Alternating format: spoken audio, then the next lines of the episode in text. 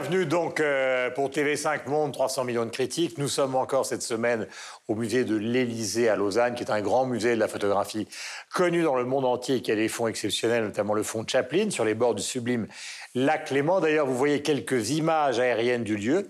Nous sortirons tout à l'heure euh, dans les jardins, mais en attendant, nous sommes au milieu des photos de l'exposition que le musée propose en ce moment. Et je suis avec Laura Tenouji, que vous connaissez et que vous appréciez, de France Télévisions. Nous sommes avec Yves Bigot, le TV5 Monde. Je vous salue évidemment tous. Michel Serrouti, qui est le local de l'étable de la radio-télévision suisse. Et Sylvestre de Fontaine, de la RTBS. Voici tout de suite le sommaire d'une émission qui, je l'espère, sera passionnante. Joséphine Cardona est dans les classements des meilleures ventes de livres avec la soustraction des possibles et nous en parlons aujourd'hui. La Suisse est férue de musique du monde et le groupe dont nous allons parler s'est déjà produit ici. C'est le Bamba Wassoulou Groove qui sort un nouvel album, Dankele. Alors que le secteur de la restauration se remet difficilement des mois de fermeture, quel est l'avenir de la haute gastronomie? Une question éminemment culturelle. Invités et gourmandises sont aussi au menu. 300 millions de critiques, c'est tout de suite. Le premier sujet est consacré à la littérature, mais je voudrais rappeler que nous sommes diffusés sur TV5 Monde et évidemment aussi sur la RTS. Alors Joseph Incardona est tout comme son compatriote Joël Dicker dans les classements des meilleures ventes de livres avec la soustraction des possibles. C'est un très joli titre. Euh, Joseph Incardona étant de Lausanne, c'est Michel Serruti qui va nous en parler. C'est un personnage assez particulier parce qu'il fait à la fois du cinéma, de la littérature. Et nous avons parlé dans d'autres émissions de l'influence du polar sur la littérature contemporaine. Alors là, on y est en plein. Oui, effectivement, Joseph Incardona, depuis des années, c'est un auteur de polar. Alors, il a réalisé un film pour lequel il a reçu un prix. Il a reçu d'ailleurs passablement de prix pour euh, les différents bouquins qu'il a, qu'il a écrits. Mais c'est vrai qu'avec euh, ce bouquin, La soustraction des possibles, là, tout d'un coup, on a l'impression qu'il dépasse la notoriété à laquelle il est habituellement droit. C'est vrai que c'est un livre pour le faire très rapidement, qui est dans le milieu bancaire, dans le milieu de la finance en Suisse. Ça se passe à la fin des années 80, 1989, tout début des années 90. Période charnière aussi dans l'histoire euh, avec la chute du bloc communiste, qui aura d'ailleurs un rôle à jouer dans cette histoire-là. Et puis, pour l'expliquer très simplement, c'est l'histoire d'un couple qui se crée, un couple de petits... Un Deux couple, arrivistes. Un couple de laissés pour compte qui décide d'avoir sa part du gâteau euh, dans, dans, dans, dans, cette histoire-là et les difficultés auxquelles ils vont être confrontés, où on retrouve les milieux de la banque avec des requins aux dents acérées, avec quelques Parce mafieux que c'est sa profession à elle. hein. Alors lui, à l'origine, c'est un, champion de tennis raté qui devient prof de tennis. C'est ça. Et elle, c'est donc une banquière, mais qui voit défiler de l'argent, de l'argent, de l'argent, et tout d'un coup, ah dit-elle, j'aimerais bien en prendre une grande partie moi aussi. Et petit à petit, donc, se lie cette liaison, puis on découvre leurs intentions, puis on découvre la machination, et puis, on ne dira pas toute la fin, mais on découvre que les wannabes, euh, finalement, se font écraser par le système. Bah voilà, on a expliqué la fin. Non, non, non, justement. Eh bien, non, là, j'ai expliqué la trame, mais justement, je n'ai pas raconté la fin, parce que c'est ça qui est son talent, c'est que par son style et par l'âpreté de son style, on tourne les pages, on se demande toutes les 10 minutes ce qui va se passer. Alors, je trouve qu'effectivement, pour la, je voulais- on, on en parlait tous ensemble, mais ce que je trouve qu'il y a d'intéressant dans ce bouquin et, et chez Incardona, c'est qu'il a à la fois les qualités ah, d'un scénariste Alain, je sais pas, Dicker, Musso ou autre, c'est-à-dire qu'on a envie d'être dans le bouquin, on tourne et puis l'histoire évolue, mais en même temps, il y a pour moi ce que je trouve de supplémentaire et vraiment intéressant, c'est qu'il y a un vrai style, il y a une profondeur, une psychologie dans les personnages, il y a des références à l'histoire, il y a des références à la littérature, hein, de nombreuses références à la littérature dans, dans- dans son bouquin. À la musique aussi. À la musique aussi, ouais. Donc, Et c'est un Constructeur automobile. Ouais, c'est un, bouquin qui est riche, c'est un bouquin qui est formidablement Oui, riche. aussi, il y a, il y a une est un connotation. objet littéraire. C'est pardon. un- il y a aussi une connotation sociale, comme l'était le polar des années 70-80 avec Manchette et les autres en France, hein, qui était beaucoup plus à gauche que l'Uni Cardona. Mais enfin bon, Ah ouais. déglinguer le milieu bancaire, c'est en Ils général n'étaient pas le- suisses en même temps. Comment? Ils, ils, ils étaient, ils étaient pas suisses. Ouais, puis lui, il se, il se positionne plutôt comme un observateur. D'ailleurs, il a un rôle, même lui-même, dans le livre. Oui. On- il, il intervient oui, il parle, en tant que il intervient. Et c'est ça toute la richesse du livre, c'est de pouvoir à chaque fois ramener à notre époque en disant mais ça à l'époque c'était encore autorisé Voilà, et ça nous, nous ramène à Fumer dans les aujourd'hui. avions, par exemple. Voilà. Oui, On est dans l'avant-internet, hein, il faut pratiquer. Ah oui, On est dans l'avant-internet. Et l'avant téléphone portable. Et, la vente, et, dans, et dans l'avant téléphone portable. Et l'avant dématérialisation de l'argent, c'est ça qui est intéressant, c'est qu'on pourrait plus faire un livre comme ça aujourd'hui. C'est euh, où il y a un taux de change, donc évidemment euh, ça, ça amène toute une série d'amoglios puisqu'il faut changer une monnaie en une autre. Aujourd'hui, ben, avec l'euro, on sait bien qu'il n'y a plus de taux de change. Les bourses ont été dématérialisées, alors qu'avant on avait les traders comme ça qu'on voyait dans, dans, dans, les films. Il ramène à cette époque-là. D'ailleurs, je crois que s'il l'a cadré à, cet endroit-là de, de, de l'histoire de l'humanité, donc 1989, c'est aussi pour les ça. dernières années. Parce que c'est le moment où la finance devient Voilà. folle. Mm. C'est ça ce qu'il raconte aussi. ou la fraude. Et les, les personnages qui sont autour de ce couple, euh, Aldo et Svetlana, sont aussi très intéressants parce que forcément, Aldo, prof de tennis, donne des cours à, à une femme mariée qui s'ennuie. Odile, qui a d'ailleurs une Madame enfant qui s'appelle Diane, hein. qui est mariée à un Guillaume. Ouais. Je ne sais pas si vous avez été source d'inspiration pour l'auteur. Mais bien évidemment. Non, mais tous les personnages qui sont dans ce roman sont, euh, sont passionnants et sont à étudier. C'est-à-dire que même si on vous parle de ces, des deux protagonistes, tous ceux qui l'entourent, on en connaît tous un qui ressemble de près ou de loin à ceux qui sont écrits dans ce Non, livre. ça, ça, Laurent, on voit que vous avez un prof de tennis. Comment vous avez deviné? Oh bah une Alors. chose, hein. Euh, on, est dans une, un- on est dans un style et une fabrication qui est quand même très contemporaine. On le disait, on l'a dit dans plusieurs émissions, fabrication du polar, rythme haletant, euh, scénario extrêmement bien construit. Ce qui est intéressant les profondeurs des personnages. Voilà, profondeur des Absolument personnages. remarquable. Voilà, re- remarquable aussi cette idée qui est quand même toujours délicieuse euh, en matière de littérature, c'est les arrivistes. C'est parce que c'est quand même la grande histoire de la littérature du 19e siècle en France. Tous les héros du 19e siècle sont les arrivistes, qui y arrivent ou qui n'y arrivent pas, d'ailleurs qu'il s'agisse de Stendhal, euh, de Flaubert ou de Maupassant. Et là, ce sont les arrivistes. Et je- je- j'ai même pensé pendant ce film... euh, Ce livre. ce livre, voilà pourquoi je- Mais, je- mais qui c'est mériterait d'être un film. non, mais il va l'être, il va l'être, il va Oui, forcément l'être. J'ai pensé à Match Point de Woody Allen. Je ne sais pas si vous citez ce film qui se passe à Londres, qui est un des grands Woody Allen des dernières années, où un prof de tennis donc Exactement. commence à séduire une fille de l'aristocratie. Il a raté donc sa carrière de champion, il n'est jamais devenu Federer. Il rate, il, il séduit une fille de l'aristocratie et il tombe amoureux fou sexuellement, il faut bien le dire, parce qu'il y a beaucoup de sexe Oui. amoureux fou de la, de, la, de la maîtresse, de la sœur de la fille qu'il a séduit, qui va finir par zigouiller, et elle est jouée, si ma mémoire est bonne, Par Scarlett Johansson par- et par Jonathan Scarlett- Ryan. Voilà, Ryan par, Scarlett Johansson.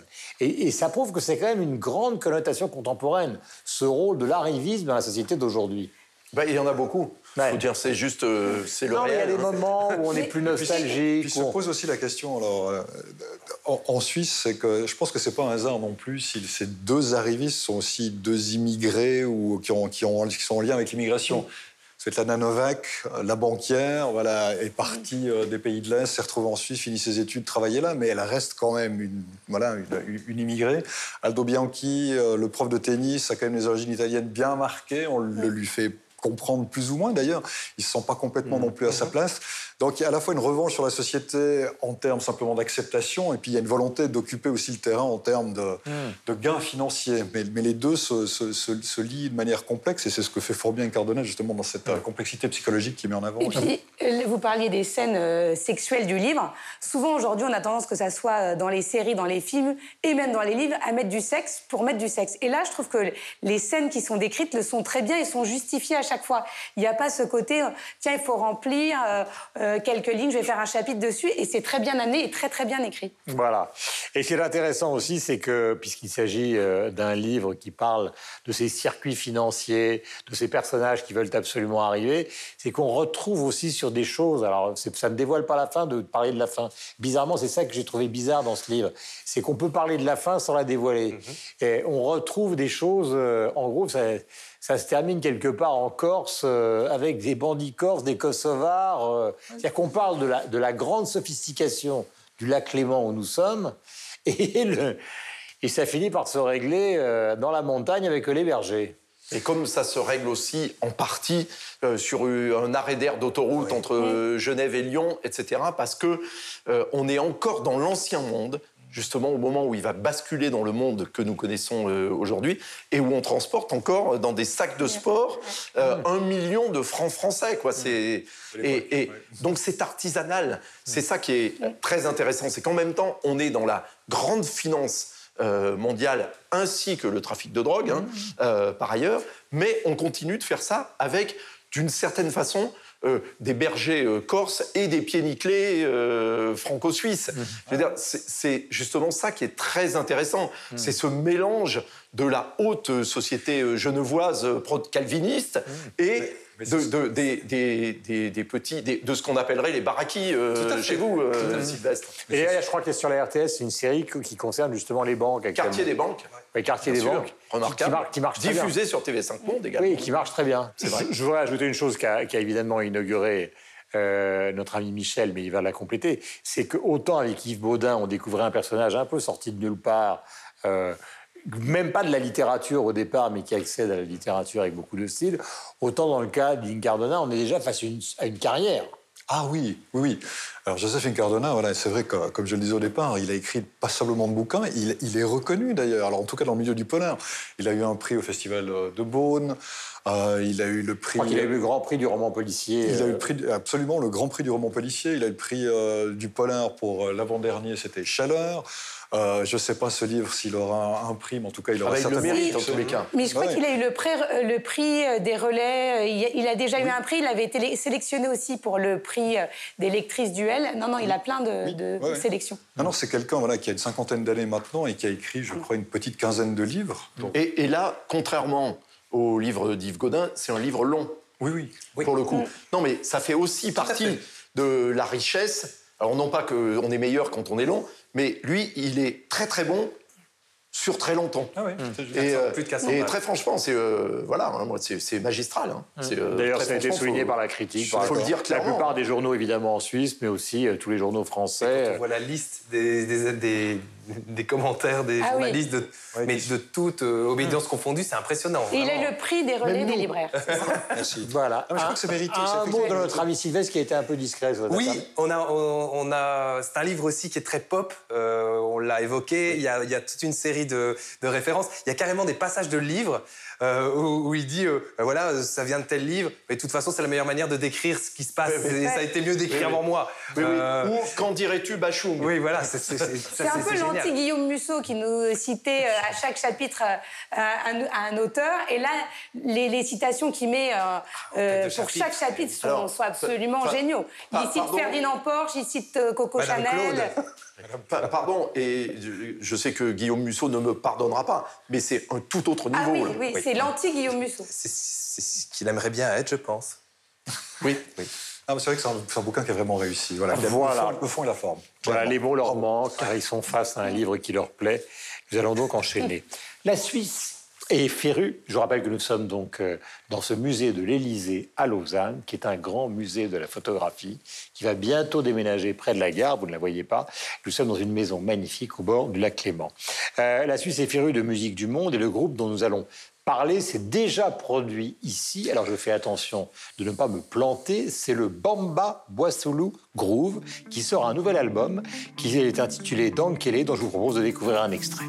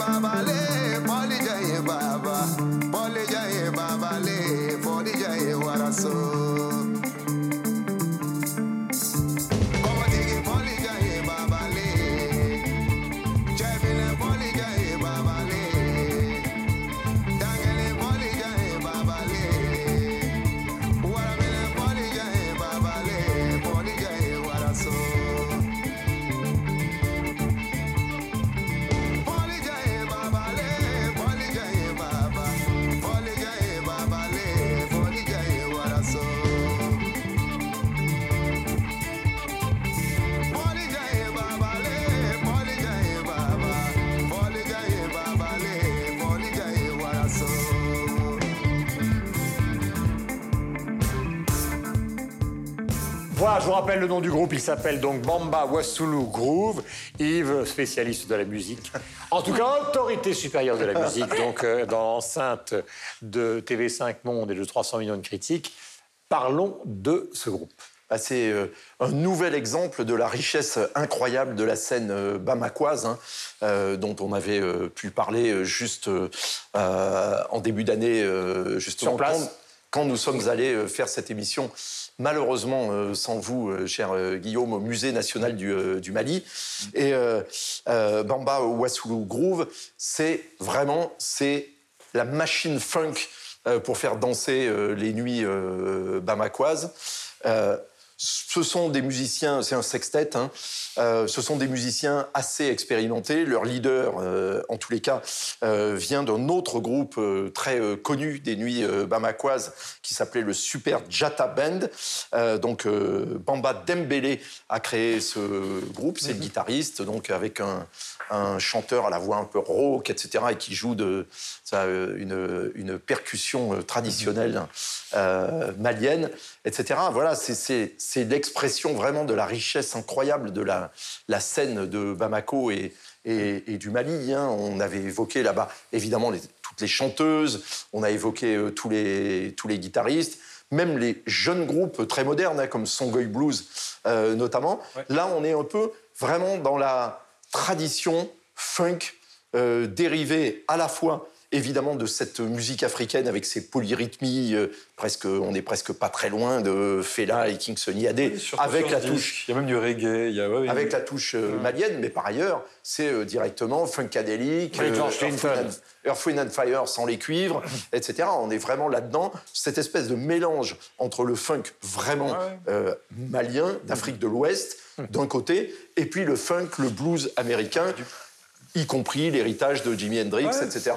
le leader nous a quittés malheureusement en 2018 parce qu'on avait rock, l'impression les uns et les autres qu'il y a justement quelque chose au Mali qui fait qu'on peut, puisqu'il y a eu un groupe puis un autre groupe, qu'on peut, il y a une, la scène est tellement profonde qu'on peut refonder.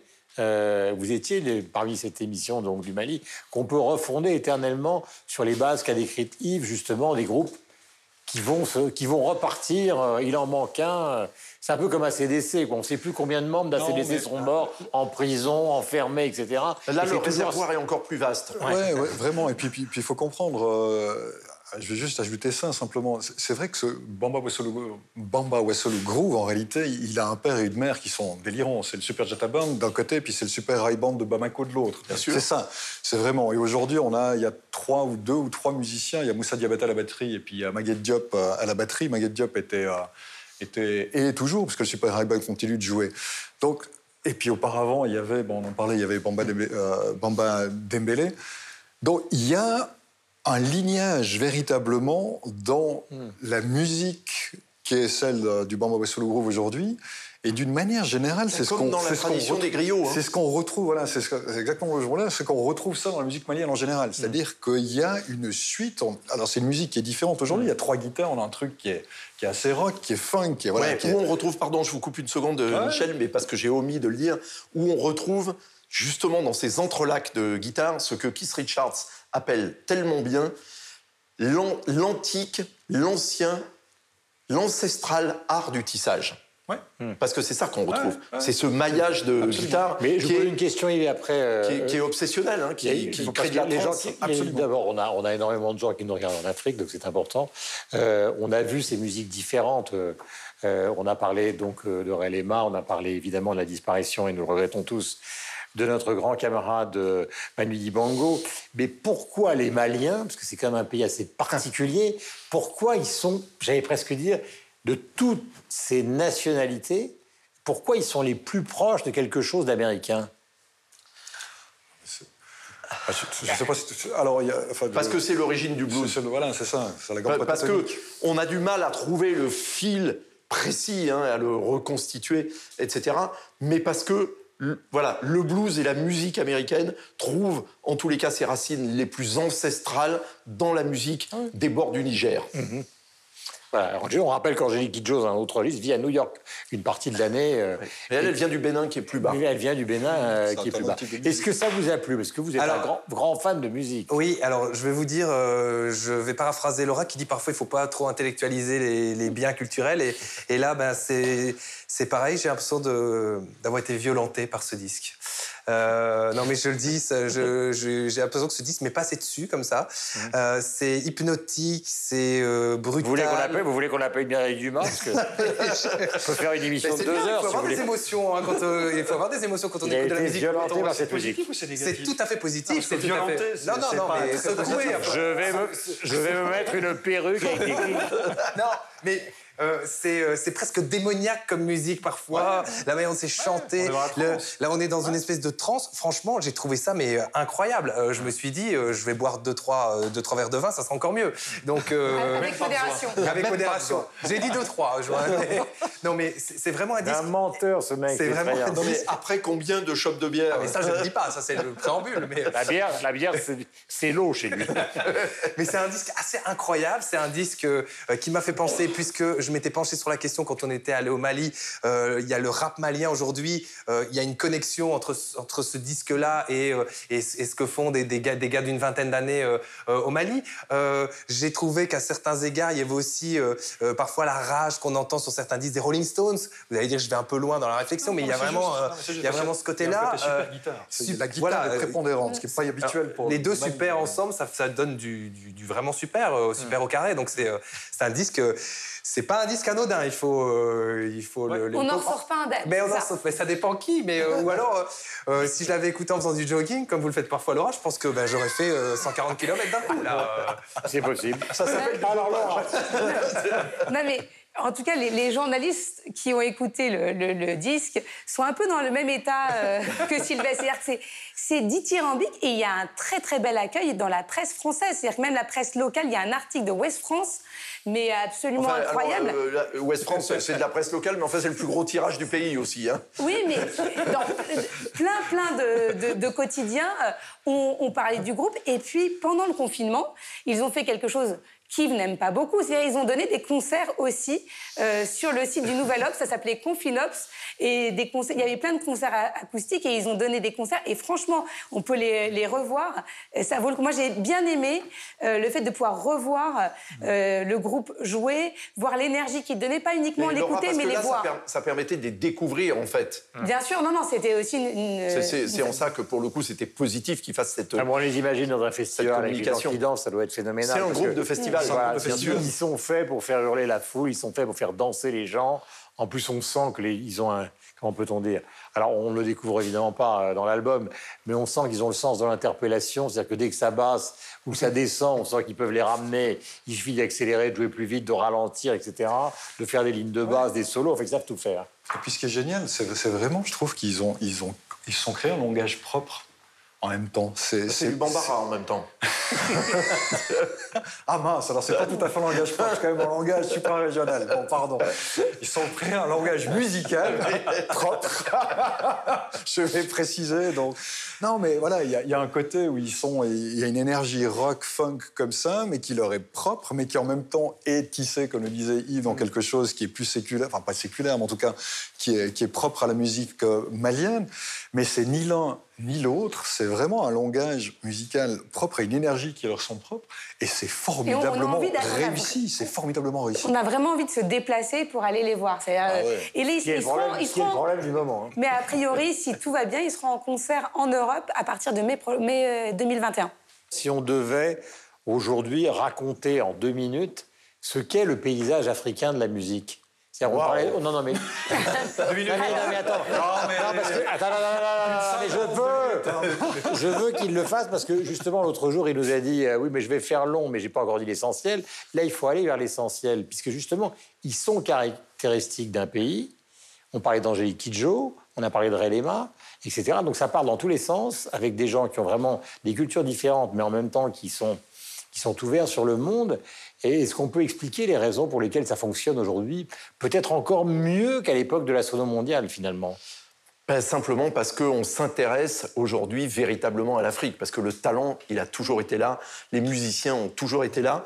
Simplement, je pense qu'on est réellement désormais dans un univers culturel qui est vraiment euh, mondialisé et que donc on a les moyens de découvrir, d'entendre de voir, d'accueillir le, le talent incroyablement euh, divers euh, de l'Afrique, parce que c'est un continent qui est absolument immense. Vous vous rendez compte, dans, l'Afrique, on fait rentrer tous les États-Unis et le Canada, on fait rentrer toute l'Europe et on fait rentrer la Chine. hein. donc ça vous donne une idée de la taille. Et avec des traditions euh, musicales extrêmement euh, diverses, hein. que ça soit l'Égypte et les pays du Maghreb euh, d'un côté, vous avez l'Éthiopie, c'est encore complètement autre chose, Le- la région du Niger autour du Mali, c'est autre chose, et puis alors, ne parlons même pas de l'Afrique de l'Est, le Kenya, etc., l'Afrique du Sud. Enfin, c'est incroyablement varié. Vous avez le, le reggae euh, qui est très fort en Côte d'Ivoire, euh, par exemple. Et puis, l'arrivée du rap, surtout, qui évidemment est un art purement africain. euh, au début. D'ailleurs, dans le rhythm and blues de la Nouvelle-Orléans qui explose à la fin des années 40, dans les années 50, en fait, déjà, il y a la tradition de ce qui s'appelle les Dirty Dozens, qui est connu en français sous le nom de euh, ta mère à poil devant le prise unique. hein. c'est une manière comme ça de, hein, de- de- de décliner des jeux de mots et des blagues et des attaques qui emmènent des battles comme celle du rap, etc. Et on vous, avez- vous, vous mentionniez tout à l'heure donc Angélique Kidjo qui est devenue une superstar planétaire et, et aux États-Unis, 4 Grammy Awards, mais Burma Boy par exemple qui maintenant est la très grande révélation, mais c'est plus une révélation africaine, c'est une révélation planétaire. Et vous avez Fada Freddy aussi maintenant qui a un succès incroyable. Et puis en France, il y a tous les Comoriens. Vous vous souvenez qu'on avait fait une émission consacrée aux Comoriens, Imani, Soprano, euh, etc. Donc c'est tellement divers, c'est tellement riche que la musique africaine, d'abord, c'est la base du blues, donc c'est la base de la musique mondiale depuis maintenant euh, un siècle. Et par ailleurs, je pense que la musique du termine. 21e siècle, ça va être la musique de l'Afrique. L'album s'appelle Dankele, le groupe s'appelle Bamba Wasulu Groove. Et effectivement, comme le disait Laura, on le découvrira sur scène, donc euh, on l'espère le plus rapidement possible dans les différents euh, festivals. Nous allons d'ailleurs écouter un, nouvel extrait de cet album avant de, de retrouver dans le parc, dans les jardins du musée de l'Élysée, qui est un grand musée de la photographie, donc à Lausanne, je le rappelle, Marc Bérébi, qui nous parlera d'une initiative solidaire à laquelle les artistes euh, ne sont pas étrangers. Voici cet extrait et on retrouve Marc dans le jardin.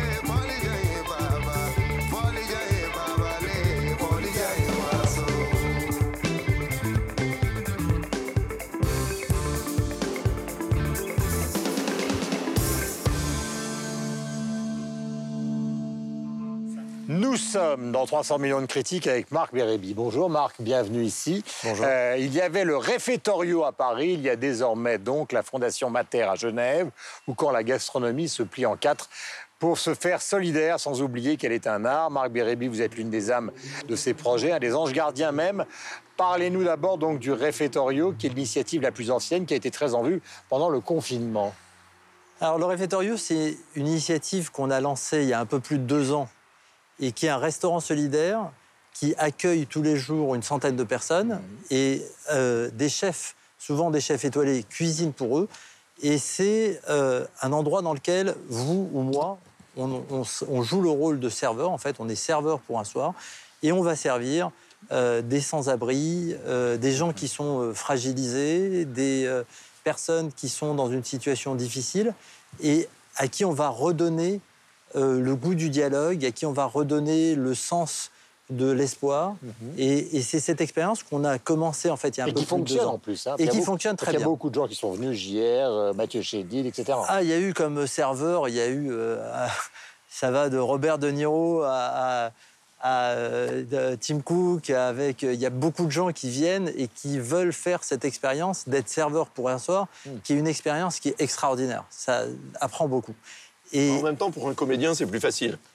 Bien sûr, parce que, mais, mais ça va au-delà, ça va au-delà de ça. hein.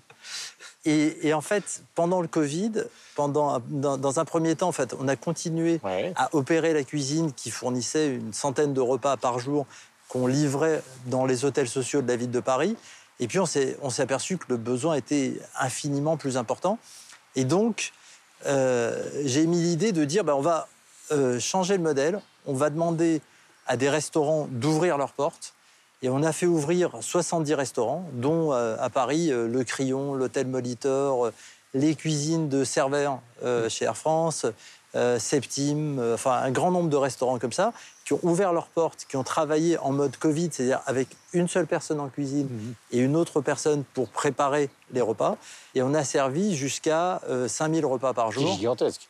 C'est énorme. On, a fait, on arrive à près de 200 000 repas, toujours euh, cuisinés par des chefs qui sont des, des chefs qui ont euh, euh, un- une, une très bonne note, un très bon positionnement. En fait, c'est pas euh, des chefs qui ont un vrai talent et qui sont généreux, qui sont passés euh, pendant trois mois de- dans leur restaurant de 9h du matin à 6h le soir à travailler gratuitement pour pouvoir servir des repas un peu partout avec un grand nombre de partenaires. Alors parlons maintenant, puisque avant que nos camarades vous posent toutes ces questions qui sont nécessaires et utiles pour 300 millions de critiques, parlons un peu de la Fondation Mater. Alors il se trouve que pendant le même temps, euh, quelqu'un à Genève faisait exactement la même chose. C'est à partir des locaux de l'armée du salut, il préparait des repas qu'il amenait dans les différents lieux où se trouvent les sans-abri, les gens qui sont en difficulté, etc. Et on s'est rencontrés en fait à la fin de la période de confinement. euh, et on s'est aperçu qu'on menait la même initiative en fait à Genève et à Paris. Et euh, avec ce chef qui est un type extraordinaire qui s'appelle Walter Elnagar, qui avait déjà un restaurant qui était payant 4 jours, gratuit le cinquième jour, euh, on va lancer une initiative à Genève, donc avec la Fondation Mater, qui sera un restaurant gratuit 4 jours et payant 2 jours. Les deux jours payants permettant de financer les 4 jours gratuits. Et toujours avec la même idée de servir du beau, du bon. Euh, Walter Ennagar, c'est le chef qui a ouvert euh, à Genève le Fisk Bar, qui était très bien classé au Goemio, etc. Donc toujours l'idée d'avoir euh, cette expérience d'échange avec Et puis quelqu'un de qui- qualité. Va- toujours. Voilà, et de qualité. Question, Laurent. Ouais. Est-ce que justement, vous avez cette expérience de deux ans, euh, il y a eu des vrais changements? Est-ce que les personnes qui sont venues euh, dîner dans le restaurant ont créé des liens avec ceux qui servaient, ont trouvé un emploi On se dit, voilà, au-delà du moment de partage qu'ils peuvent avoir, qu'est-ce que ça a généré? Alors, il y a, il y a quelqu'un qui est notre modèle au réfectorio, il s'appelle Florian. Euh, c'est un réfugié qui est venu, dans un premier temps, il était servi au réfectorio, et puis il a trouvé un job, euh, il s'est remis sur pied, et pendant toute la période du Covid, il a été bénévole au réfectorio. Et, et, euh, et il nous a accompagnés pendant toute cette période. Il a dépensé sans compter son énergie. Et il fait partie des quelques personnes, parce que ce n'est pas une- un projet à grande échelle. C'est un projet qui a valeur d'exemple, qui, peut être répliqué un peu partout. Et donc, quelqu'un comme Florian, et il y en a d'autres, euh, sont des gens qui sont remis sur leurs pieds. On les accompagne, on les aide à, à revenir dans le dialogue, à reprendre confiance, à se dire peut-être qu'on peut faire quelque chose, à discuter avec des gens qui sont dans la vie professionnelle. Et oui, il y en a quelques-uns qui sont sortis de là. Et on va faire, euh, à partir de septembre, euh, de l'insertion en ayant des gens qui sont des, des- des invités du réfectorio, qui veulent euh, commencer une carrière dans la cuisine et qui vont commencer quelques heures par semaine à travailler avec nous. Michel Serrouti. Comment ça marche pratiquement, les quatre jours gratuits puis les deux jours euh, payants? C'est-à-dire que pendant les quatre jours, qui va pouvoir y aller? Que- que- que- Comment, comme n'importe qui peut y aller Il faut s'inscrire. Comment ça Non. marche pratiquement? Alors, c'est le même système. Ça marche avec qu'à Paris. Ça marche en partenariat avec des associations. Des associations comme euh, euh, le, à Paris, par exemple, c'est le Secours populaire ou le SAMU social, etc. Ici, ça va être euh, un certain nombre d'associations, euh, comme l'Armée du Salut, par exemple, qui identifient des gens qui sont dans le besoin, euh, qui sont en- quand même en mesure d'aller dans ce type d'établissement et qui vont les accompagner pour qu'ils viennent avec nous. Donc, c'est les associations qui vont gérer. Qui vont filtrer. Donc c'est sur elles que reposera la responsabilité de s'assurer, d'une part, que la personne est bien évidemment dans le besoin, et d'autre part, que la personne va être accompagnée pour cette expérience, qu'elle va les- pouvoir en profiter. Et donc les deux jours payants, ça veut dire qu'on a plutôt de la gastronomie. C'est non, non, c'est le même dans le même décor, les mêmes repas. D'accord. Et donc, euh, si demain euh, une banque privatise le lieu et invite ses grands clients dans cet espace, ils auront exactement le même menu que euh, les SDF qui sont venus la veille. Donc c'est ça l'idée. C'est euh, c'est le ça même qui menu. finance évidemment les quatre autres jours. Exactement, parce que ça sera plus cher, mais ça sera, au lieu d'avoir euh, l'assiette et le décor, comme dans n'importe quel restaurant, on aura l'assiette, le décor et l'impact. Et donc, on sera prêt à payer plus cher, parce qu'il y aura un autre ingrédient dans ce menu qui est un ingrédient qui a une valeur et que les gens reconnaissent. On a déjà commencé à faire le test sur quelques jours euh, au mois de juin et c'était complet. On a fait ça sur sept soirées et c'était complet et il y avait une liste d'attente. Yves, Bah, c'est une euh, manière, en fait, de réinventer autrement et plus généreusement les fundraisers. c'est une autre façon de créer de la solidarité. C'est-à-dire qu'on ne demande pas aux gens de faire un don, de donner de l'argent. Une fois que l'investissement sera passé, il y aura probablement un écart entre les coûts et les revenus, mais ça sera celui qui paye son repas. En même temps, il sait qu'il paye plusieurs repas d'autres personnes. Et cet équilibre, il se fait comme ça. Euh, c'est une autre façon de, de créer de la solidarité euh, en se disant qu'on doit arriver à terme à être à l'équilibre. C'est-à-dire que les gens qui auront payé permettront intégralement d'assumer la responsabilité de pouvoir nourrir ceux qui euh, ne peuvent Alors, pas je, payer. je vous- je vous pose la question euh, marxiste ou bourdeusienne. Est-ce que c'est pas du social washing? Non, parce qu'on n'a rien à washer. Ça, si, les Donc- assiettes. Ouais, c'est ça. à, part les, à part les assiettes, à part les assiettes, on n'a rien à washer. Donc il a pas. Les invités viennent dans ce lieu. Il n'y a pas de certificat, il n'y a pas de pub. Euh, on le fait déjà à Paris. On a euh, un certain nombre de sponsors qui ne sont jamais cités. Ils sont pas cités, on met pas leur nom, il y a pas.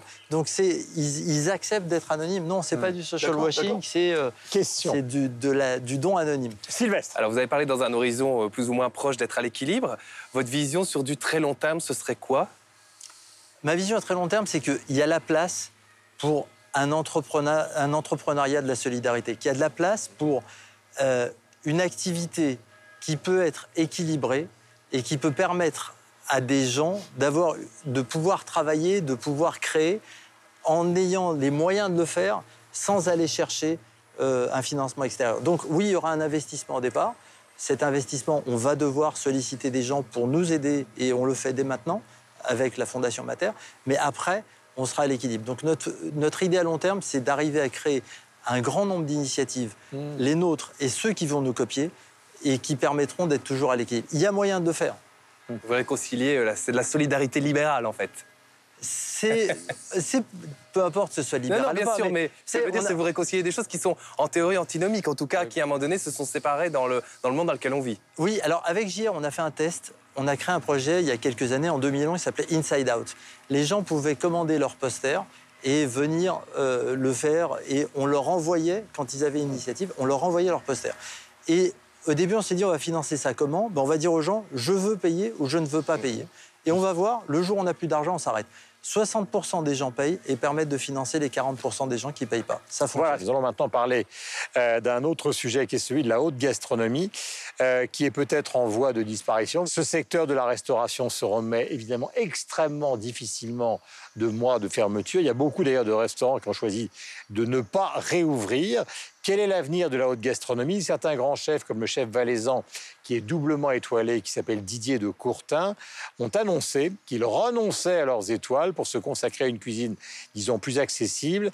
Est-ce un indicateur que la gastronomie de haut vol, très bien représentée en francophonie, est peut-être en voie de disparition, accélérée par la pandémie? C'est évidemment de ça dont nous avons parlé immédiatement. Je vais recommencer par vous. Qu'est-ce que vous avez ce sentiment?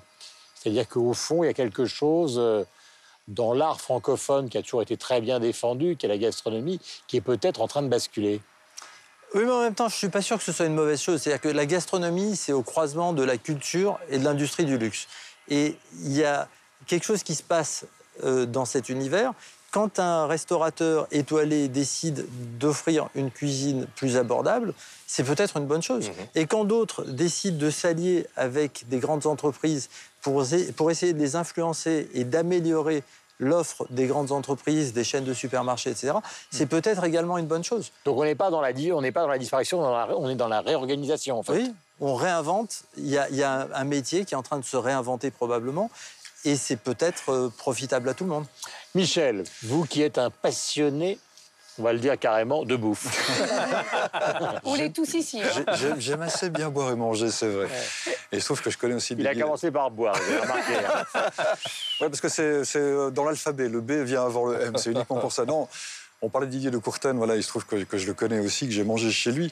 Je crois qu'on on va assister peut-être à, pour certains chefs en tout cas, à une volonté de, simplification, de moins s'user. Parce que voilà, le problème, c'est pas tellement la gastronomie en soi ou la qualité gastronomique, c'est plus le rythme qui est imposé par les notations qui vont de pair avec cette cuisine que sont le Goemio et le Michelin. Et puis ça a bien fonctionné pour certains pendant un certain nombre d'années, et puis il y en a d'autres qui arrivent peut-être à, saturation. Didier de Courten, c'est un petit peu ça. Il se dit aujourd'hui, voilà, là j'ai fait, euh, j'en ai fait tant, j'ai deux étoiles, j'ai 19 au Goemio.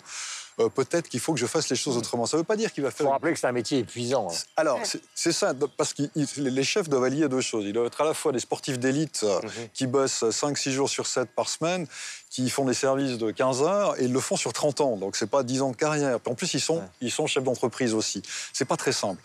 Alors, il y en a beaucoup qui se tournent, on va dire, vers la bistronomie. C'est-à-dire qu'on va continuer d'avoir une qualité dans l'assiette, mais on va pas avoir le décor qui va, qui, qui va avec ça. Exemple en France, Christian Constant, par exemple. Saint-Drin, ça avait déjà fait ça en abandonnant. Ou Voilà, ou absolument. Campbell, oui. voilà, qui, ont, qui est un petit peu euh, l'inventeur de la bistronomie. euh.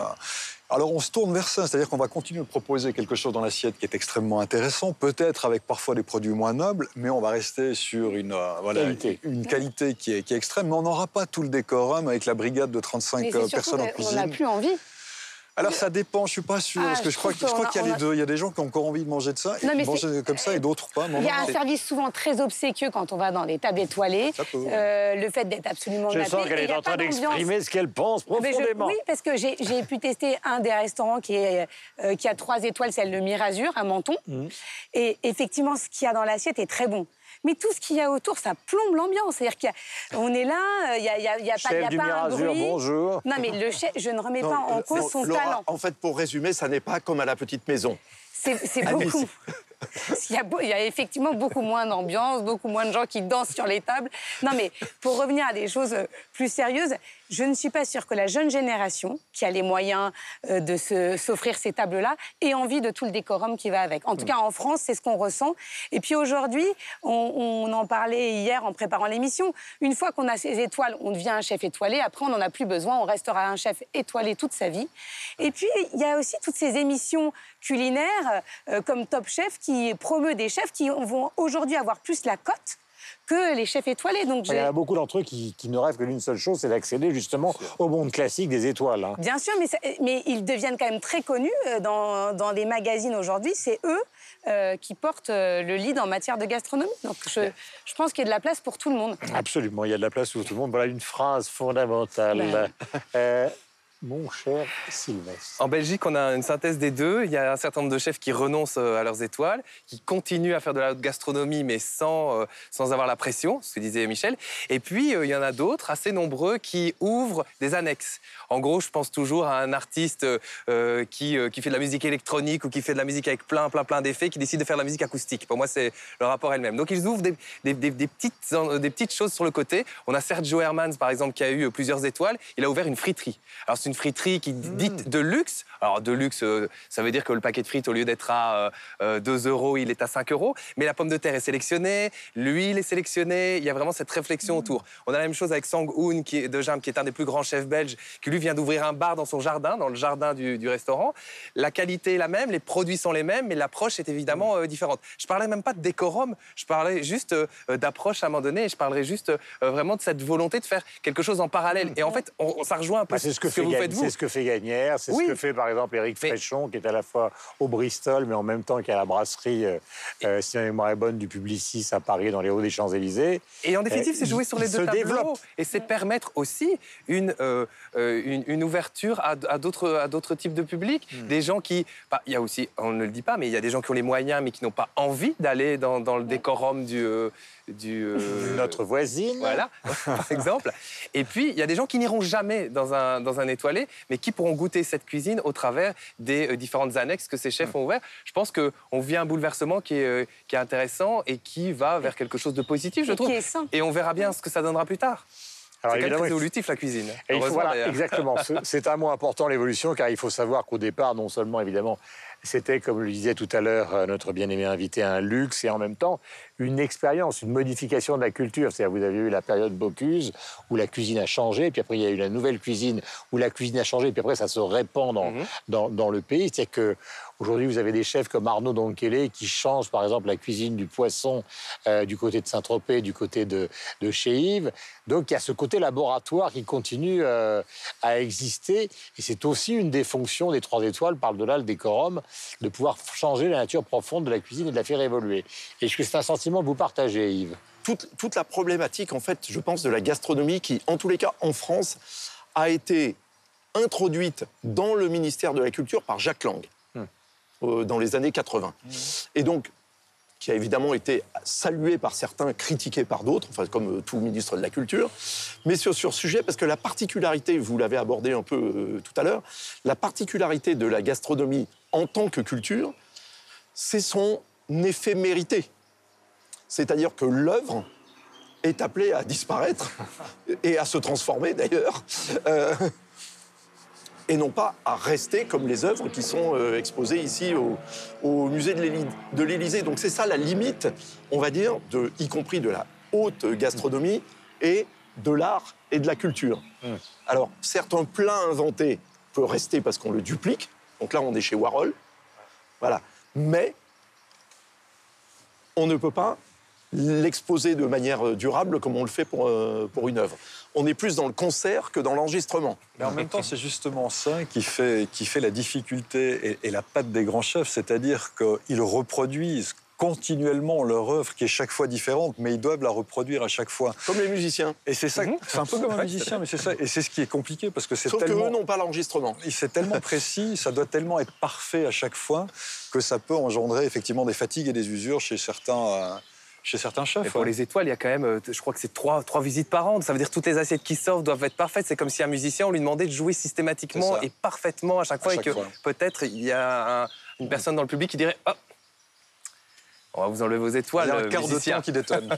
Il y, a- Voilà, il y en a, tout. on en connaît. hein. Il y a des gens qui trouvent que Miles Davis n'était pas sympa et que Bob Dylan chante du nez. hein. Le- Vous savez, on ne peut rien contre la bêtise. hein. Et ça empêche peut-être la recherche, en fait. hein, le fait d'avoir cette pression dont Oui, tu parlais, oui, la- oui. euh, faut rep- ces étoiles, etc., ça empêche l'innovation parce qu'on peut se planter dans l'innovation. Faut l'accepter. Il y a beaucoup de chefs qui, quand même, ont marqué euh, Gagnère, par exemple, les autres. Ils ont joué un rôle considérable, parfois même contesté, comme le disait Yves, pour autre chose, euh, dans le domaine de l'innovation, parce que les gens ont souvent des goûts traditionnels et ils préfèrent une cuisine traditionnelle. C'est aussi pour ça que beaucoup de grands chefs aujourd'hui eh bien, s'adossent à de grands groupes, parce qu'il n'est plus possible, franchement, de faire des carrières comme le faisait Georges Blanc ou, par exemple, Bocuse. On est tout seul dans son coin, même si on fait un triomphe absolu. Maintenant, il faut avoir derrière soi des grands groupes pour pouvoir euh, assumer les charges sociales et pouvoir se développer. Pour finir cette émission, chaque membre de l'équipe propose un compte Instagram ou Facebook à suivre. Marc, vous avez un compte à nous suggérer? Mater Foundation, Mater Fondazione, qui est le compte de la Fondation Mater. euh, et qui euh, racontera dans les semaines à venir euh, ce que nous allons faire pour trouver un lieu et pour l'opérer justement avec nos quatre jours gratuits et deux jours payants. Voilà, Yves. Alors, recommander un compte en Suisse, si vous voulez, c'est une question Mais non, faut arrêter avec ça, est- c'est du passé, ça. qui est tout à fait particulière et spécieuse. Donc, je vous laisserai choisir entre les différentes banques. Michel. Alors, je, je vais saisir, euh, je vais rester sur le thème. celui de le compte Instagram euh, du chef, donc Walter Elnagar, c'est Mad Chef. Euh, en plus, c'est vrai qu'il est très présent sur son compte. Euh, c'est un très joli compte. Ouais, je- je- vraiment, c'est un très joli compte, non pas à écouter, mais à regarder cette fois-ci, et puis à déguster parfois de par l'image. Voilà, moi je choisirais donc, puisqu'on parlait de cuisine et de Don Kelly, qui apparaît comme le petit génie de la cuisine en France actuellement, donc le compte qui le concerne. Laura, Le compte Instagram de Julien Dugour, qui est pâtissier, chef euh, à la Chèvre d'Or à Aise, et qui tous les jours publie sur son compte Instagram une photo d'une nouvelle pâtisserie. C'est à chaque fois une œuvre d'art. On termine avec Sylvestre. Un compte Instagram belge qui s'appelle Alfreda Hitchcock and Sisters. Euh, C'est un compte euh, pastiche qui transforme le visage des grands réalisateurs en visage féminin. Mention spéciale à Pedra Almodovar et Cantina Tarantino. Et pour terminer cette émission, je vous propose donc de demander un proverbe euh, à chacun d'entre vous, car cette sélection est toujours savoureuse. Sylvestre, il faut que vous enchaîniez. Ne me regardez pas comme ça. J'ai l'impression. Cherchez. Plus vieux est le bouc, plus dur est sa corne. C'est un proverbe belge. Ah, c'est pour moi ça Une sorte de dédicace personnelle, merci. Franchement, il va prendre une baffe celui-là en sortant. J'ai un Alors, proverbe africain. Ah. Voilà. Celui qui, les boucs et la corde, vous les oubliez. hein. celui qui désire la pluie doit aussi accepter la boue. Très bien, c'est acceptable, c'est pas simple, ça. ça. Yves, Proverbe. alors avec lui, j'ai une trouille. Proverbe indien si tu vois tout en gris, déplace l'éléphant. Très joli. Marc, Euh, proverbe tunisien. Euh, Khadi El Radjen Iwoli Lek Modaba demande un service à un paresseux et il deviendra ton conseiller. ah, c'est joli.